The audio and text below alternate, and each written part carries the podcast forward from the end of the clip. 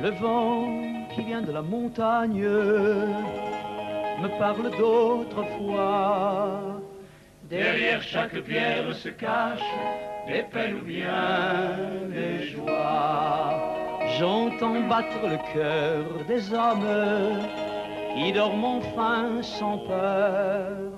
Il fallait que cette heure sonne après le temps des pleurs.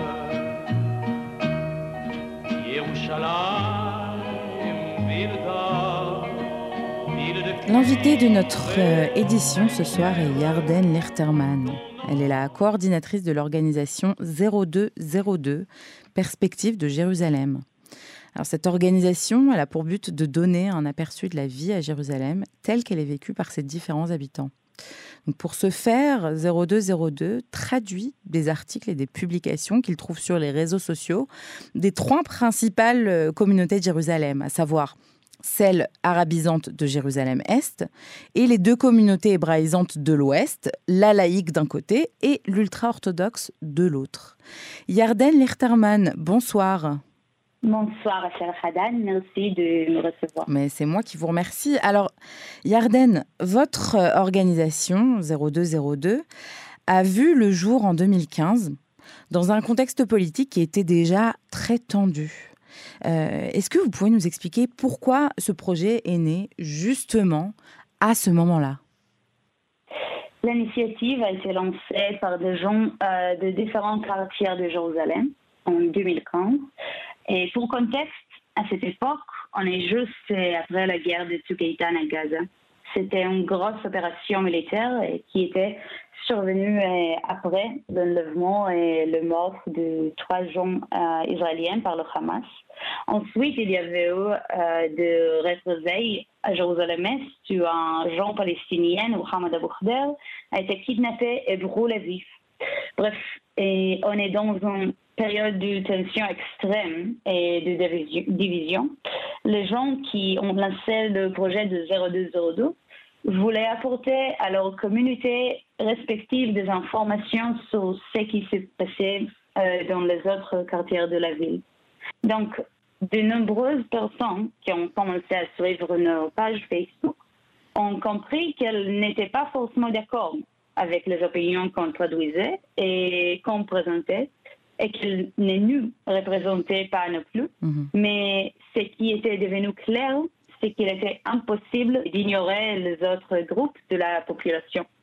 Il fallait penser à un partenariat et avec les autres communautés de la ville, sinon on ne pourrait jamais avancer. On a donc compris que notre façon de créer un changement euh, dans cette réalité souvent cruelle était de trouver et de traduire les informations sur euh, Jérusalem-Est à Ouest et la Jérusalem ultra-orthodoxe et en arabe et en hébreu pour faire circuler l'information entre tous. Mhm. Et ce qui est super et qu'on n'avait pas forcément prévu, c'est que la ville de Jérusalem a commencé à suivre notre publication. Ah, génial. Mhm. Et certains postes qu'on avait traduits ont attiré l'attention de la municipalité de Jérusalem et l'ont conduit à agir. Mhm. Par exemple, on a traduit le poste d'une personne de Jérusalem-Est qui se plaignait euh, du fait que ne pas ses déchets et la municipalité est venue le faire. Mmh, c'est génial, ouais. Donc ça veut dire que véritablement, euh, votre action a aussi une incidence euh, sur la réalité à Jérusalem. Alors, est-ce que vous pouvez nous dire euh, comment cette initiative elle a été, elle a été reçue dans les différentes communautés de, de, de Jérusalem et de Jérusalem-Est surtout? Même si en général les habitants de Jérusalem-Est sont assez exposés du côté ouest de la ville parce qu'ils euh, y travaillent, euh, qu'ils y étudient. Mhm. Il y a beaucoup de questions euh, qui reviennent sur notre page Facebook en arabe sur des fossés culturels, comme par exemple qu'est-ce que signifie le sirène qu'on entend le jour du Yom HaShoah, pourquoi on allume des bougies et à Hanouka, etc. Alors, euh, les Palestiniens de Jérusalem-Est. Ok, alors euh, Yarden, je, vais juste vous couper. Euh, vous dites palestinien de Jérusalem-Est, j'aimerais juste expliquer à nos auditeurs pourquoi ce terme. En fait, les les personnes euh, qui vivent à Jérusalem-Est ne sont pas israéliens. Euh, ils n'ont pas de nationalité israélienne, pas de passeport israélien. Ils ont ce qu'on appelle un statut de résident.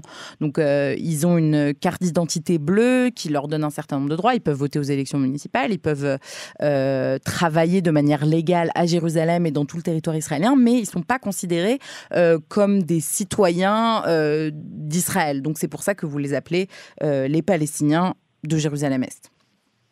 Exactement. Et alors, les Palestiniens de Jérusalem-Est euh, sont curieux de savoir euh, ce qu'on pense euh, sur des questions politiques du côté est de la ville. De mhm. la ville. Et c'est-à-dire, ils veulent entendre autre chose que ce qu'ils lisent dans les médias palestiniens. Mhm. Et en fait, ils parlent souvent hébreu, mais pas à un niveau assez élevé qui leur permettrait de lire le journal en hébreu ou même de comprendre les nuances dans un article. Mhm. Et donc, notre travail, c'est de rendre accessible ces contenus pour eux. Mhm. Et en fin de compte, les gens se rendent compte qu'ils partagent la même ville et les mêmes, les mêmes infrastructures et, et tout ce qui se passe dans l'autre communauté et va voir un impact sur leur propre euh, communauté. Mhm. Et ça, c'est encore plus vrai pour les habitants de Jérusalem-Est, pour qui de nombreuses décisions sont prises par des représentants euh, qui n'ont pas été élus par eux. Oui, alors c'est ça, les habitants de Jérusalem-Est. Euh, en fait, comme ce qu'on expliquait tout à l'heure, c'est qu'ils sont résidents d'Israël et donc pas citoyens israéliens. Donc ça veut dire que, par exemple, en l'occurrence, ils peuvent voter aux élections municipales, mais ils ne peuvent pas voter euh, aux élections euh, du Parlement et aussi du, coup du Premier ministre. Donc ça veut dire qu'il y a beaucoup de lois qui vont être votées à la Knesset, euh, qui vont quelquefois avoir un impact direct sur leur vie. Et en fait, eux, ils n'auront pas eu leur mot à dire dans ce cas-là. Euh, alors, Yarden Hirterman, j'aimerais qu'on parle maintenant du 7 octobre. Euh, c'est impossible de ne pas parler du 7 octobre, euh, puisque c'est un, séisme sans précédent qui a complètement changé la, face d'Israël. le pays aujourd'hui, il est plus clivé que jamais. On est en guerre avec le Hamas et donc par extension avec les Palestiniens. Et donc, c'est encore plus difficile qu'auparavant de, s'intéresser à l'autre. Euh, et donc, votre, plateforme 0202, son but, c'est justement de s'intéresser à l'autre. Alors, comment, euh, dans cette actualité, dans cette nouvelle réalité, 0202 euh, évolue? Comment est-ce que vous vous êtes adapté à cette nouvelle actualité? Malheureusement, les événements du 7 octobre ont changé beaucoup de choses dans tout le pays. Et dans toutes ces communautés, il y a les impacts directs euh, qui sont évidents, mhm. euh, les morts, le milliard et des personnes déplacées, les mhm. otages et des soldats et mobilisés, etc. Mais il y a aussi beaucoup de conséquences plus profondes et moins visibles. Par exemple, sur les réseaux sociaux, après le 7 octobre, alors que les Israéliens partageaient beaucoup de contenu et d'infos. À Jérusalem-Est euh, et de manière générale, chez les, Palestiniens qui vivent à côté des Israéliennes, rien. C'est-à-dire mhm. que tout d'un coup, euh, on s'est retrouvé face à un silence très, très anormal euh, de la part des Palestiniens. Pourquoi? Pourquoi ce silence? Malheureusement, ce silence était motivé par la tour. Mhm. Après le 7 octobre, le niveau de suspicion envers les Palestiniens en Israël s'est accru et leur activité sur les réseaux sociaux a été utilisée comme une preuve contre eux.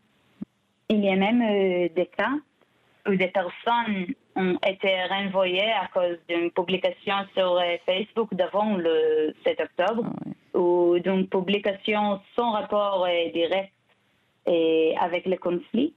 Donc, euh, c'était devenu très compliqué pour nous de suivre la crise du côté est de la ville et de trouver du contenu à traduire. Mhm. à cause du silence. Oui. Et on peut facilement s'imaginer que la guerre a été vécue et différemment euh, selon qu'on soit du côté est et ouest de la ville. Alors oui, comme dans l'ouest de la ville, dans l'est aussi, les écoles ont été fermées pendant plusieurs semaines mhm. et les gens n'ont pas pu aller travailler. Et certains ont même perdu leur emploi.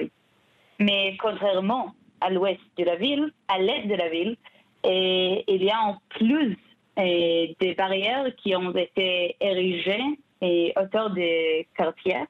Et on a eu une présence militaire et policière vraiment accrue. Mhm. Et les gens avaient encore peur d'aller travailler, alors que à l'ouest de la ville, les commerces, euh, les commerces commencé à rouvrir. Mhm. Et en fait, même après que la vie est un peu repris euh, à l'ouest, que les écoles ont rouvert, etc., les gens de Jérusalem-Est avaient peur d'y envoyer leurs enfants parce qu'ils euh, voulaient leur épargner et une potentielle rencontre traumatisante avec euh, des soldats ou la police.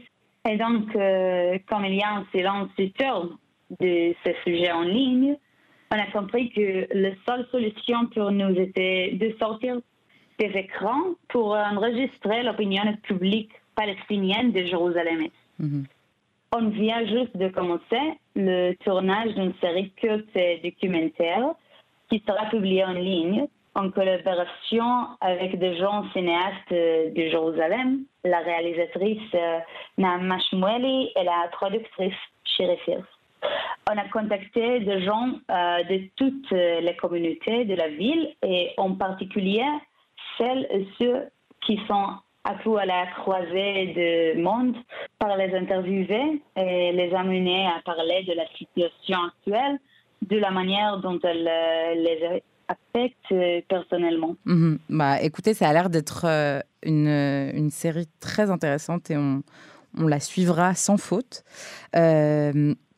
Alors, on entend beaucoup dans l'actualité euh, ces derniers temps euh, ces mots-là du, lendemain de la guerre. Euh, euh, Galant, le ministre de la Défense israélien, a présenté il y a à peu près deux semaines un plan du fameux jour d'après aux journalistes. Alors, comment vous, Yarden Hirterman, vous l'imaginez ce jour d'après? Hum, Je comprends très bien que les gens espèrent que tous ces cauchemars se terminent et qu'on revient vite à la normale. Mais je me demande le lendemain de quoi? Les opérations militaires continuaient à Gaza. Et même si, mettons, et elles se terminent bientôt, ces échos et les dommages directs et indirects liés à la sécurité de différentes communautés vivant sur ces terres vont continuer à se faire sentir euh, pour longtemps. Et il faudra beaucoup, beaucoup de travail pour trouver les moyens de vivre ensemble à nouveau. Donc, le lendemain n'arrivera pas tout seul. Et même quand il arrivera, la question qui m'intéresse, c'est quelle société on sera. En attendant, à 0202, on fait de notre mieux pour euh, que moi, Jérusalem soit une ville où les habitants veulent voir les besoins de leurs voisins malgré les tensions nationales et culturelles. Alors c'est vraiment une belle initiative et importante, un message de paix, donc il en faut. Euh, alors je voudrais vous demander, euh, pour le mot de la fin, comment nous, on peut aider votre initiative, comment nos auditeurs peuvent aider votre initiative, Yarden Lichterman? Alors, Déjà, je recommande à tout euh, le monde de suivre nos pages euh, Facebook. Et vu depuis Jérusalem-Est, vu depuis Jérusalem Haredi. Haredi, c'est ultra-orthodoxe. Haredi, mm -hmm. ouais. Et vu depuis Jérusalem-Ouest. Jérusalem est, une ville fascinante. Mhm. Et c'est un microcosme de presque toutes les communautés de ce pays. Mhm. Et j'invite euh, également ceux qui vivent à Jérusalem à faire et entendre leur voix à travers nous. Envoyez-nous euh, des questions sur ce qui vous intéresse dans les autres communautés de la ville. Écrivez-nous votre euh, opinion et sur les questions locales et générales liées à la ville et votre expérience. Et on vous traduira et dans les langues des autres communautés de la ville. Yarden Lichterman, merci beaucoup.